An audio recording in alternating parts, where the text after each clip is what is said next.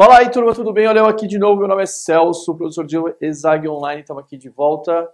E hoje, vamos lá, nossa UTI número 2. Você já sabe para que serve a revisão. Antes de mais nada, lembrando agora, estamos nas redes, ok? Você pode chegar lá, Celso Underline Prof, manda dúvida, a gente conversa na DM. Já estava um tempo, mas agora sabe que a gente está lá. Turma, vamos conversar um pouquinho sobre, antes de tudo, revisão, tá certo? O que acontece? Aqui é um curso online, certo? Então você tem acesso a toda a plataforma. Então, diferente, é uma vantagem do curso que você tem no regular, é que o professor falou, acabou a aula, você tem que confiar na sua memória, nas suas anotações, nos exercícios que você fez. Não dá para voltar à aula, não é mesmo? Aqui não, até dá para voltar lá. A aula está lá, você pode assistir de novo, se você quiser.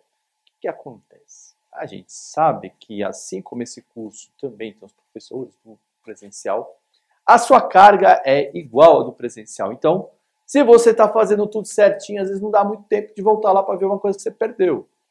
Você viu uma vez, seguiu os parâmetros, né? Assistiu a aula, fez o EO, aquela coisa toda. Então, tá aqui mais uma revisão para você ver. Mas lembrando que se dá um pane aí, alguma coisa, pode voltar lá assistir. Mas a ideia é que você faça essa revisão periódica. Então, o que eu vou fazer aqui? Eu vou dar uma passada nas coisas mais importantes dessa última fase do grupo do curso que a gente tem aqui, dessa última passagem do grupo. Da aula 9 até a aula 17, tá? Pincei alguns elementos aí que a gente vai discutir aqui nessa revisão. Aquelas coisas que a gente sabe, ó, isso aqui é importante você lembrar. Você notou que nessa segunda parte, nesse segundo livro, nesse segundo momento do curso, a gente teve algumas aulas falando mais sobre abordagem de prova, especificamente. A gente falou na primeira aula, aí conteúdo. Esse aqui a gente mesclou bastante conteúdo com abordagens de temas e provas. Então, tem uma coisa que é única, uma coisa que é universal para as coisas que a gente discutiu aqui, que são as questões com tirinhas, as questões de anúncio, tá certo? As questões com cartoons, é verdade? Presta atenção na conexão entre as figuras, as imagens, cartoon, anúncio, publicidade, com o discurso, tá certo? Às vezes a tirinha tem só um discurso, mas tem questão que pede para você analisar a expressão do personagem, a situação que se colocou. Num cartoon isso é fundamental. O cartoon é imagem, tá certo? E prestar atenção o quê? Nos usos da linguagem, tá certo? Ambiguidade, trocadilho, duplo sentido.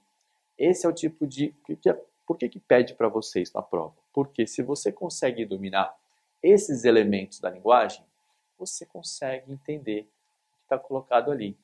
Muitas vezes o anúncio, o cartoon, a tirinha está trabalhando em cima de uma ambiguidade, de um jogo de sentido do, do, do idioma.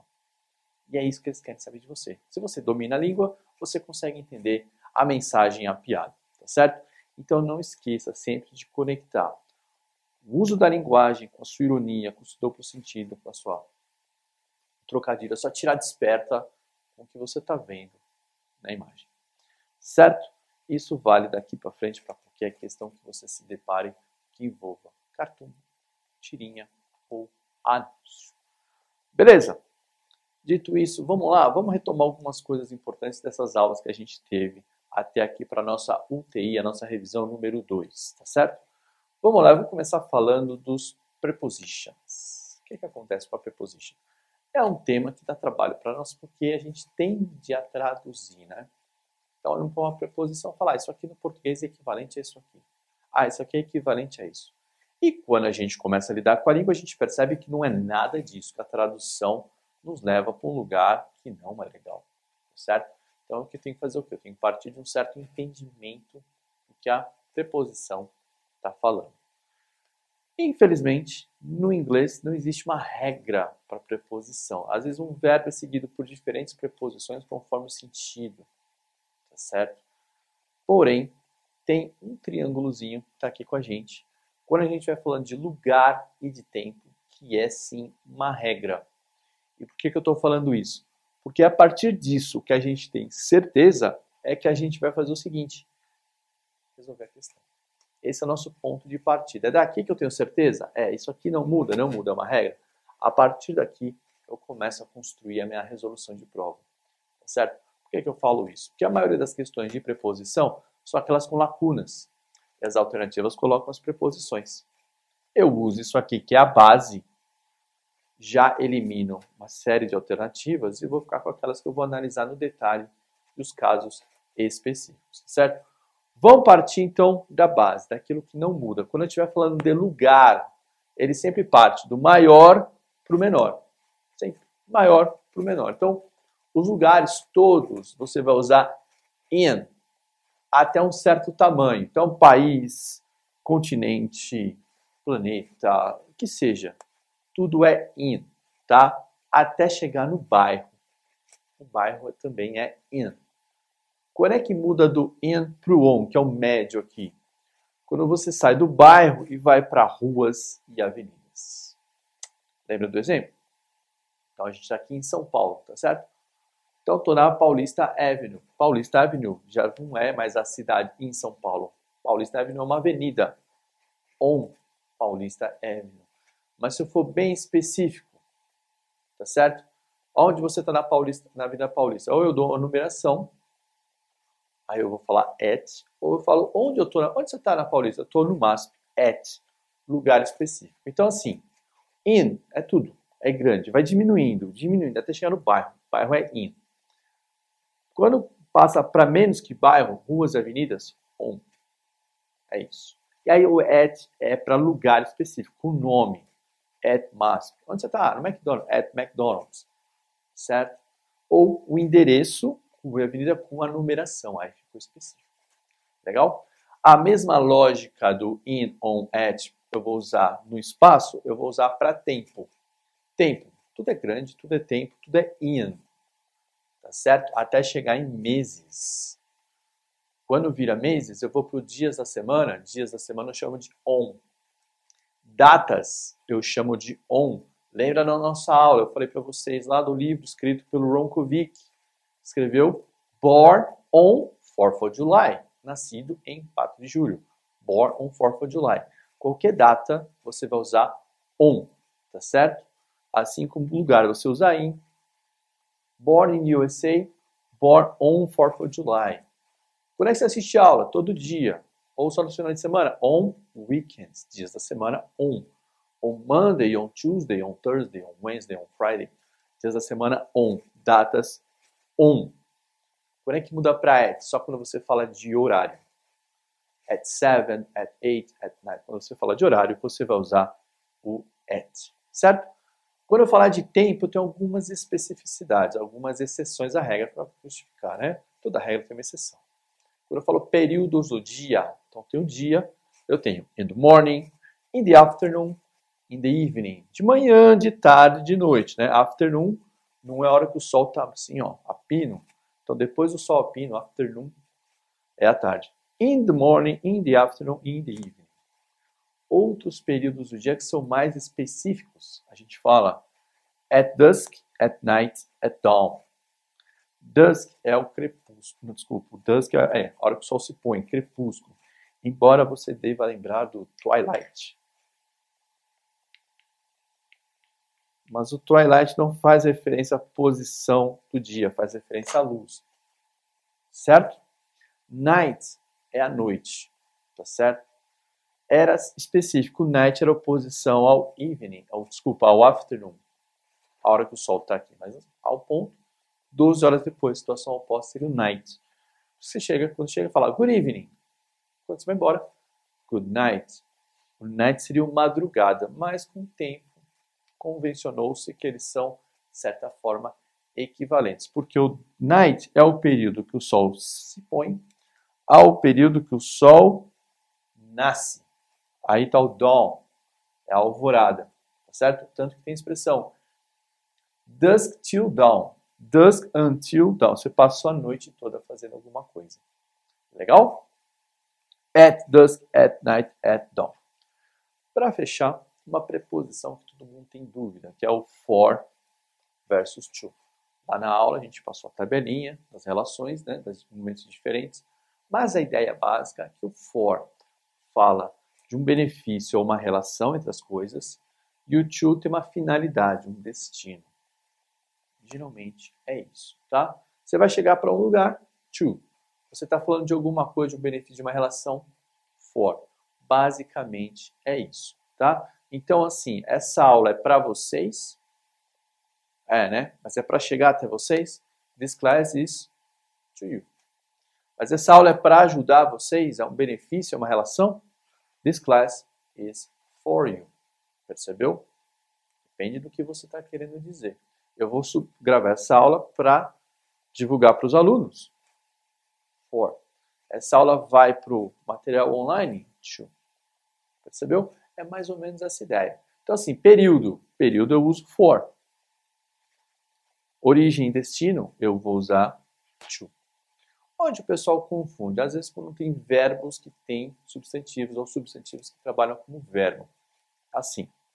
Let's go out. Vamos sair. For a drink. A drink é um substantivo. A noun. Let's go out. To drink. Nesse caso, drink é a mesma palavra, só que aqui é um substantivo. Aqui é um verbo. Então você carrega isso. Na questão, aqui você tem um substantivo, for. Na questão, você tem um espaço para um verbo. To. Tá certo? Essa é basicamente a definição do for. To. Caso apareça, tem lacuninha, você vai lá e arremata a questão correta. Beleza? Tem mais aqui. Ó. Vamos falar agora da outra aula que a gente teve aqui nesse período, a revisão. Connectors. Gente, por que, que cai connectors no vestibular? Vamos lembrar? O que, que eles querem de você? leia texto. Você saiba ler um texto. Tá certo? Então, poxa, mas eu vou ter que ler o texto? Sim, depende da prova, você vai ler o texto. Mas isso a gente já discutiu várias vezes, né? De que maneira você vai abordar essa prova? Como é que você vai ler o texto? Então, tem as técnicas do skim e do scanning para você ler mais rápido. Ou ler de forma a obter a resposta. Por quê? Estou fazendo uma prova. Então, preciso ganhar tempo. Tá certo?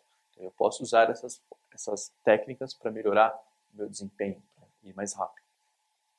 Só uma coisa. Certo? Certo. Tá, mas e as provas que eu realmente tenho que ler todas as questões? Não. Tem provas e tem questões que eles colocam de resolução direta. Sabendo o domínio da linguagem, da gramática, do vocabulário, você já responde de cara. Questões de vocabulário, modal verbs e connectors. E, mas por que, eles pedem os connectors? Porque se você não estuda os connectors, você não consegue ler os textos. Como se trata de uma prova de leitura de texto, eles querem saber. Bom, vamos ver duas coisas. Primeiro, se ele sabe o que é connectors. Se ele sabe, se ele ou ela sabe o que é connectors, já vai discriminar legal aqui nessa questão. Ele vai responder essa aqui direto, vai acertar, vai ganhar tempo e vai poder ler o texto com calma depois e acertar geral. Então, isso é pedido para você, não é uma coisa arbitrária vamos complicar a vida do aluno. Não.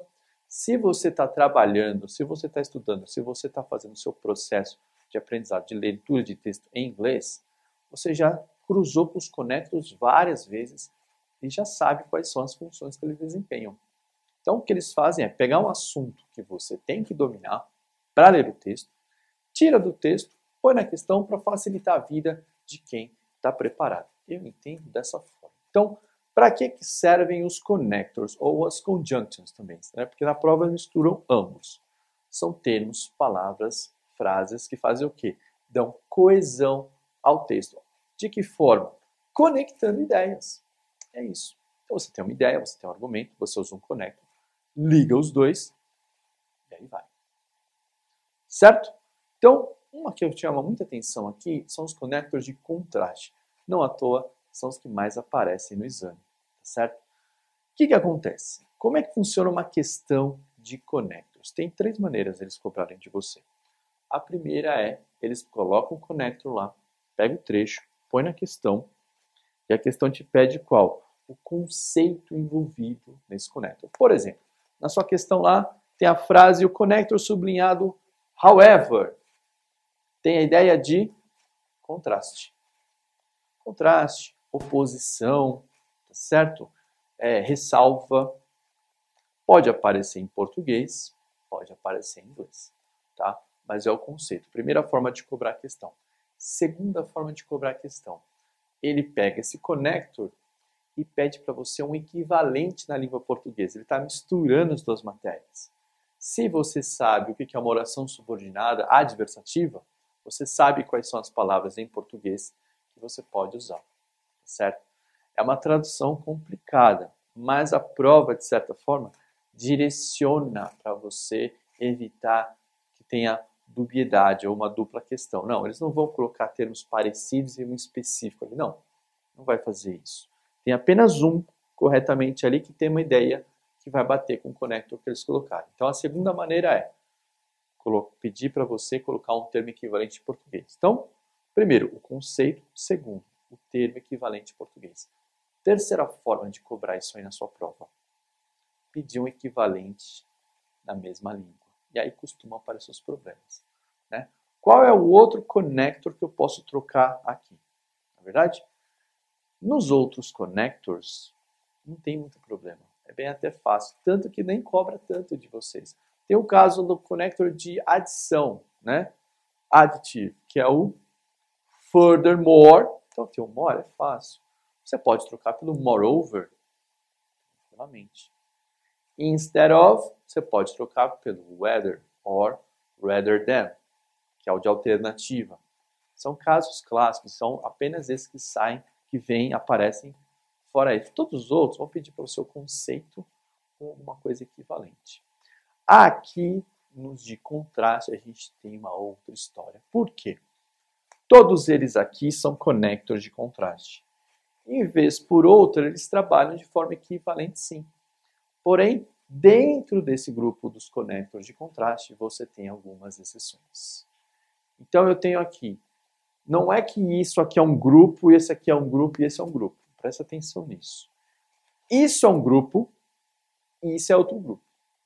Eles são grupos, tá? E assim, although só pode ser substituído pelo even though, despite só pode ser substituído pelo in of. Isso é um grupo, esse é outro grupo. Esse grupo eu chamo o grupo do clause, porque sempre introduz uma clause, uma oração. Esse é o grupo do phrase, sempre introduz uma frase. O que é uma frase? Diferença de frase para oração. A oração é completa, sujeito, verbo. A frase não necessariamente tem verbo, portanto, não tem sujeito, verbo e oração. E complemento, certo? Isso é um grupo, esse é outro grupo, eles só trocam dentro deles. Esses aqui depende da situação tem momentos que, se isso aqui estiver introduzindo uma clause, pode servir. Se estiver introduzindo uma phrase, pode servir. Mas tem vezes que esses aqui não podem ser substituídos por esse. Então, qual que é a regra? Qual que é a base? Onde é que você pisa no chão aqui, tranquilo, para não errar a questão dessa aqui? Você vai pisar aqui, ó. Although, even though, introduz uma oração. Despite, in spite of, introduz uma frase caso que pode haver uma exceção. Quando um in spite of vem in spite of the fact, o the fact é uma phrase. Então você mudou in spite of the fact, aí sim você pode vir com uma oração. Tá certo? Mas é aqui que você pisa no chão e vê. Se você tem lá esse connector aqui e você não tem uma oração e você não tem uma phrase, você vai mexer aqui, você não vai mexer aqui. Tá certo? Yet, but, however, nevertheless, nonetheless. Qual outra característica que esses grupos têm aqui? However, nevertheless e nonetheless aceitam vírgula. Tá certo? Então pode acontecer você ter lá o yet introduzindo uma clause, aí você tem esses aqui na alternativa. Não pode. Por quê? Porque tem vírgula, esse aqui pode vírgula. Tá certo? Se você não tem vírgula, você vai pegar o do clause aqui. O yet, introduzindo uma phrase, você vai pegar daqui. O contrário também. Você tem lá, however, vírgula. Se tem uma vírgula aqui, você não pode vir para cá, clause. Você não pode vir para phrase, porque esse e esse sempre introduzem ou a phrase ou a clause. Portanto, não tem vírgula. Certo? Esse é um grupo fechado. É outro grupo fechado. Se essas características desse grupo, clause, e a característica do phrase estão preenchidas, você pode vir com yet em alguns momentos. Mas o however, o nevertheless e o nonetheless, até por aceitarem vírgula, vírgula, não rola. Fica dentro desse grupo aqui. Tá certo? Já aconteceu na questão ter o however no texto, tinha vírgula. Aí nas alternativas, entre várias das cinco opções, tinha lá nevertheless e tinha although. Como é que eu vou saber? Pela regra. Se tinha vírgula no however, qual que aceitaria a vírgula? Nevertheless, nonetheless. Although, vem depois. Certo? Legal? Olha só, uma exceção. O do é uma evolução oral da língua do although, tá certo? Tem o do aqui com o inventor, mas eles sempre vêm juntos. O do é uma exceção. Às vezes ele pode substituir aqui tudo bem, trabalhado sem problema. Mas o do, o que acontece? Ele pode vir no final da frase. Então você fala uma coisa. Ó, oh, mas eu não assisti o filme, vírgula, do. Percebeu? Por vir no final da frase, às vezes ele aceita a vírgula antes. Embora ele seja derivado daqui. Então, quando é que eu vou poder usar o do aqui? Se ele introduzir uma clause. Essa é a regra. Certo? Mas ele pode vir no final às vezes. E quem que pode vir aqui no final também? Yet. However, nevertheless, nonetheless. Tá? Então é uma exceçãozinha criada pelo uso do dia a dia, na oralidade da língua. Exatamente por isso, ainda não apareceu questão com do. Mas como as provas estão sofisticando, estão ficando cada vez mais difíceis, pode aparecer onde? Na oralidade, numa tirinha. E aí, ou numa descrição de um diálogo. Aí você está atento para, olha, se não tiver introduzido uma clause, se vier no final, é connector de contraste, mas ele vai estar tá aqui. Não vai estar tá aqui, está no final da frase. Legal? Olha só para você nunca esquecer isso. Eu já falei uma vez, vou falar de novo. Mesmo caso, tem a chuva tem a praia. Praia é legal? É. E com chuva? Mais ou menos, né? Você vai na praia para tomar sol, entrar no mar. Não para ficar embaixo do guarda-sol, passando frio, ventando. Tá certo? Então você tem uma ideia de contraste entre as duas situações, praia com chuva. Legal? Chuva é ruim? Não. Na seca é bom. O tempo está seco, chove, é bom. Praia é ruim? Não, praia é bom. Mas em quais situações? Então, é a conexão entre as ideias que vai te dar a ideia se é contraste ou não. Praia com chuva não é muito legal. Você tem uma oposição aqui. Fazer ressalvas. Porém, olha só. We went to the beach. A gente foi para a praia. However, vírgula, it was raining. However, com vírgula, qual que eu poderia usar aqui? Não posso usar o although, embora eu tenha uma clause aqui. Mas ele não está introduzindo, ele fez uma ressalva com vírgula. Então não posso usar o although, even though, e naquele caso nem o though. O though também, quando vem no começo, ele introduz, certo? Eu poderia usar o quê? Com vírgula, nevertheless, nonetheless. O yet não combina, o but com vírgula não combina, tá certo? Embaixo. We went to the beach despite the rain. A gente foi para a praia apesar da chuva, né? Despite the rain. Eu já mudei aqui, ó. não mais estava chovendo. Aqui tem uma phrase, um substantivo. Poderia ser although? Não, porque ele não introduz substantivo. Está faltando aqui uma oração. Poderia ser o in spite of? Poderia. Poderia ser o yet? Alguns casos seria aceito. Mas se você tem esse e esse, os dois são aceitos, fora de questão. Vai colocar ou um ou o outro. However, nevertheless, nonetheless, não nesse caso, porque eles pediriam vírgula. However, vírgula, the rain não faz sentido, né? However, the rain também não faz sentido, né?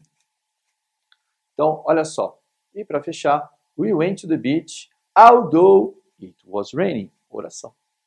Qual que eu poderia trocar? Even though it was raining. Yet poderia? Naquele caso ali poderia. poderia. O yet caberia bem, não tem restrições, tá certo? Mas o yet poderia vir aqui, poderia vir aqui. Vai para os dois. Corim. Se sai dos dois, eles não vão colocar na alternativa para abrir discussão, tá certo? Ou vai colocar um, ou vai colocar um outro. De novo, however, nevertheless, nonetheless. Sem vírgula não dá, né? Tem que ter a vírgula ali. However, pede uma pausa. Nonetheless, pede uma pausa. Tá certo? E aqui vai direto. Então só poderia trocar aqui, talvez aqui. Legal? Então é isso. Vamos fazer o seguinte, vou dar uma pausa aqui, eu tenho mais dois assuntos, duas aulas que a gente tem, eu vou revisar assuntos mais importantes, mais básicos, legal? Eu venho já, até mais. Vamos lá então, pessoal, vou dar uma retomada aqui em duas aulas que a gente teve agora no material. quero falar de duas coisas importantes quando a gente estiver falando de comparatives e quando a gente falar dos usos do ING. Então vamos revisar algumas coisas importantes. Tem basicamente três formas de comparar as coisas. Ou você fala que uma coisa é igual a outra, ou você fala que uma coisa é melhor que a outra, ou você fala que uma coisa não é melhor que a outra, é melhor que todas, ela está acima das outras. Ou seja, aqui eu comparei uma coisa com a outra e aqui eu comparei essa coisa com a categoria toda, certo? Então, são essas três formas basicamente que a gente tem de comparar. Então, olha só, quando eu quero falar que uma coisa é igual a outra, no inglês eu vou ter que usar as para encapsular o adjetivo de comparação. Por exemplo, uma coisa é mais tão fácil quanto a outra. As easy as, certo? Ou é mais difícil, ou é, desculpa, ela é igualmente difícil. As difficult as. Eu estou falando que as coisas são iguais. Eu estou comparando uma coisa com a outra. Quero falar que uma coisa é melhor que a outra? Então, é o seguinte: se a palavra for, se o adjetivo for curto, eu vou falar, eu vou mudar, eu vou ter que colocar esse ER no final. Eu falo que ele é easier than. Se é mais difícil, more difficult than. O que, que aconteceu aqui? Não era assim. Essa regra teve uma evolução. Que evolução? Da oralidade. Então, para ficar mais fácil de falar, quando o adjetivo é curto, se a palavra é curtinha, você dá uma modificada. Põe o ER no final. Só que assim, se a palavra terminar em Y, você derruba o Y, fica IER. Se a palavrinha já termina com E, você já só põe um Rzinho no final. Todas as outras, ER no final. Pega o adjetivo, põe um ER no final. Tá certo? Só aqueles adjetivos curtos, consoante, vogal, consoante, que a gente dobra a letrinha consoante no final e coloca o ER. Por exemplo, hot, H-O-T, consoante, vogal, consoante. Hotter, dobra o T. Big, consoante, vogal, consoante. Comparou? Bigger, dobra o G, mas põe o R no final, tá certo? Então, como é que você sabe se a palavrinha faz a transformação do ER ou se ele vai usar o more para comparar uma coisa com a outra? Você olha o tamanho da palavra. E é pelas sílabas? Não é, é pela forma que você fala. Então, smart, se abre a boca uma vez só. Mas intelligent, intelligent, para usar a regra. Easy, que eu falei easier, né? Mas difficult. Nice, bacana, bonito. Nicer. Beautiful, bonito também. Wonderful, são longos, tá certo? Obviamente, existem exceções à regra, as exceções eu passei lá na aula. Por exemplo, calm pode ser calmer, pode ser more calm. Narrow, estreito. Narrower or more narrow, tá? Conforme o uso. Isso aqui derivou da oralidade, então tem algumas exceções. Mas basicamente, se aparece na prova, vão pedir para você seguir essa regra. E quando eu falo que uma coisa é melhor que todas as outras, e EST no final, se for curto, na nossa regra do curto.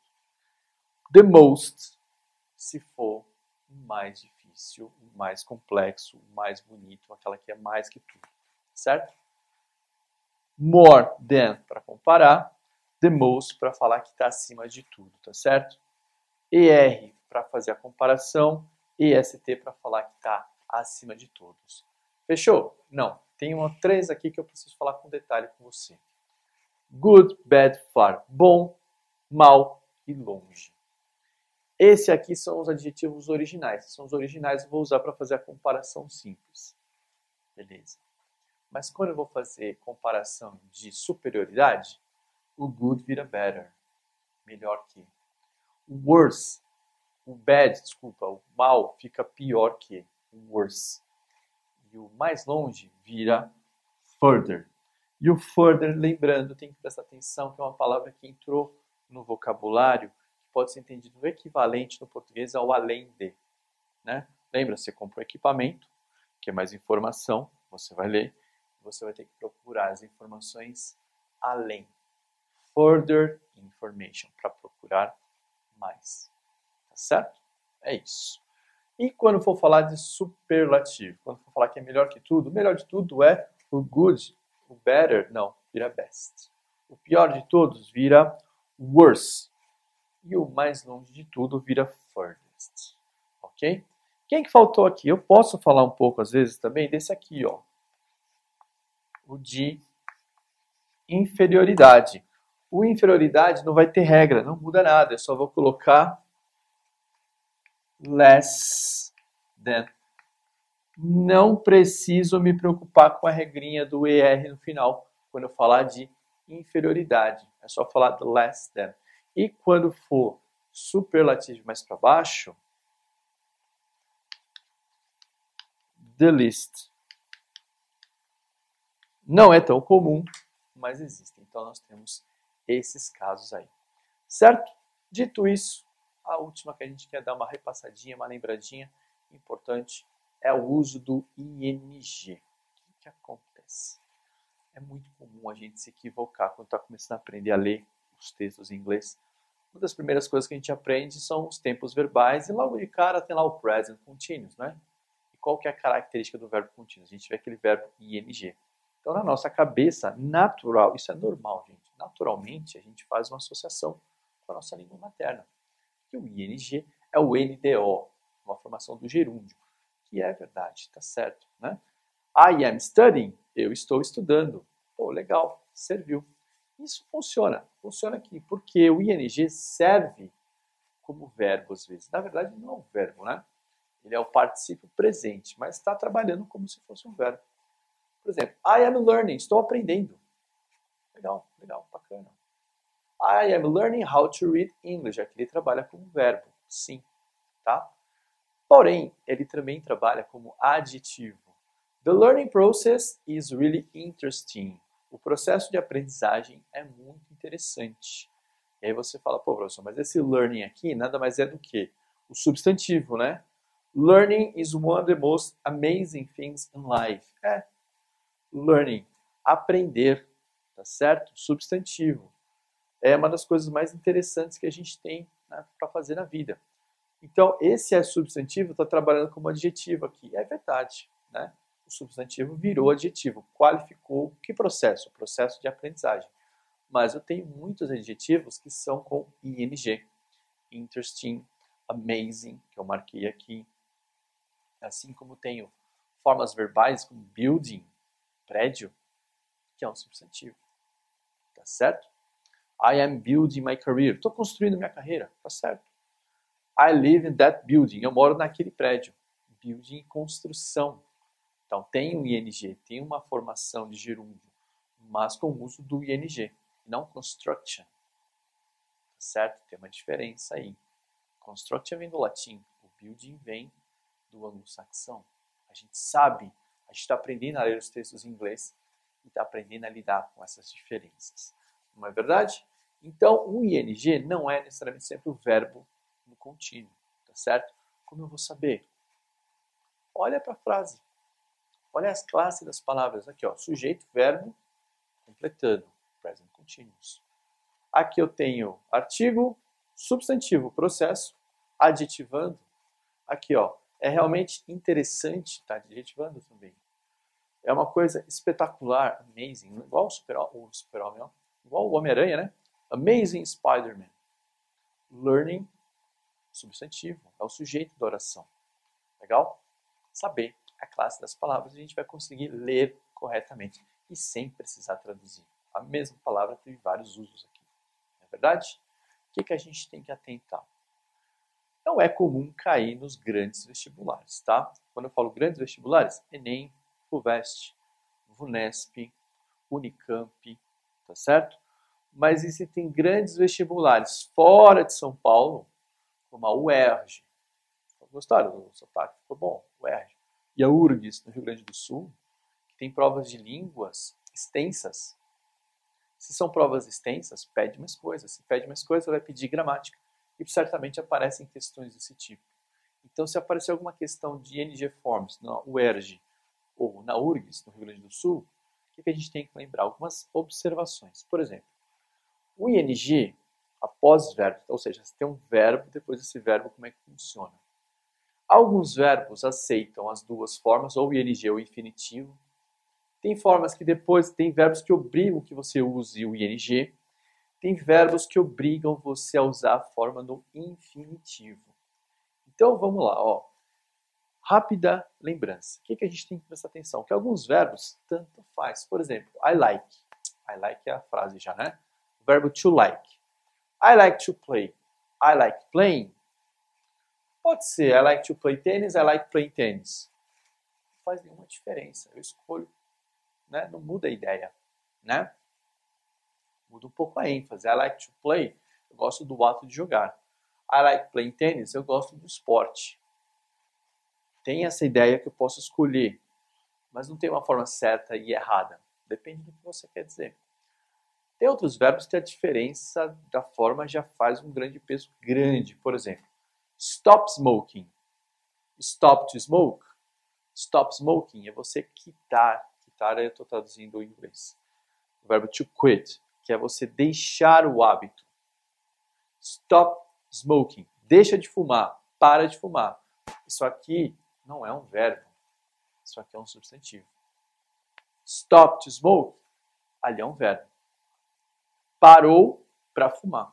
Parou para fazer uma ação. Aqui parou com um hábito, aqui parou para fazer ação. Parei para fumar um cigarrinho. Certo? Então, aceitam ambos. Alguns muda a ênfase, algum muda totalmente o sentido. Presta atenção. Certo? Tem verbos que obrigatoriamente pedem o NG. Aqui eu coloquei alguns, na aula eu já coloquei outros, tá? Admit, allow, avoid, suggest, enjoy, understand. São os seis verbos mais comuns que são obrigatórios no uso do NG. Então, se aparecer uma lacuna, a sequência aqui tem que vir um verbo no ING. E o contrário, verbos que quando aparecem, a sequência vai ser um infinitivo. Agree, care, deserve, hope, manage, learn, Wait, want and wish. Esses são os mais comuns. Apareceu esse verbo, tem uma lacuna pedindo outro verbo, esse outro verbo vai ter que estar no infinitivo.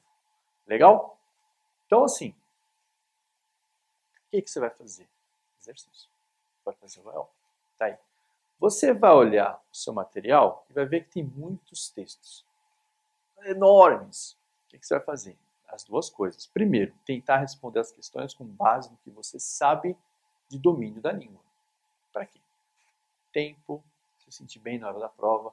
Vocês já estão fazendo simulados, então já já perceberam que essa abordagem de prova faz muita diferença. Né? Ganha tempo, melhora, melhora o desempenho, tá certo? Então é isso que vocês vão fazer. Como eu domino a língua já, já consigo entender, já consigo ter algumas questões eu já sei porque tais questões são pedidas, a gente estuda e pede para a gente dominar, porque se a gente domina, a gente conhece melhor o texto, conhece melhor a língua, entende melhor. E aí tem questõezinhas ali, então tipo, de presente, já resolve de uma vez isso aqui, acerta e vai embora. Só uma coisa. Aí vai ficar para o final as questões de interpretação de texto, que vão demandar a leitura primeiro de um parágrafo, depois de um trecho, depois do texto todo. Essa do texto todo você deixa para o final, depois que você leu a questão do parágrafo 1, a questão do parágrafo 3, a questão do último parágrafo, aí vai. Feito isso, o que, é que você vai fazer? Acabou de fazer a prova, acabou de resolver. Aqui na nossa preparação, você vai ler mais uma vez. E aí prestar atenção na construção do texto. Olha, aqui ele usou um ing form. Olha, aqui usou um comparative, que interessante.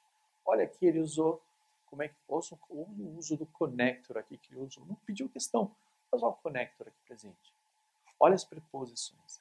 Então, a leitura do texto, atenta, o seu lapisinho, prestando atenção naquelas questões que foram colocadas para você na aula, vão fazer o que? Vão aumentar o seu repertório. Isso sem falar daquilo que a gente fala toda aula. Melhorar o vocabulário, não é verdade? Conhecer mais palavras. Isso Acima de tudo, lembrando que nos últimos anos para cá ficou mais é, tá mais frequente questões de vocabulário pedindo para você derivar o sentido, derivar similar dessa questão com base aqui no contexto. Então você precisa melhorar o seu repertório. Como é que faz isso? Lendo os textos. Quanto mais você lê, melhor fica a sua preparação, mais preparado você está, mais lê, mais preparado, mais você lê, mais preparada você está, mais questões você vai acertar, maior a probabilidade de você voltar aqui de camisetinha verde, sentar aqui onde eu estou e ficar, dar o seu depoimento para os coleguinhas que vão chegar. Legal? É isso, turma. Fechamos aqui a nossa revisão. Vejo você na sequência. Temos um semestre inteiro ainda pela frente para a gente detonar aí, beleza? Um grande beijo, valeu, tchau!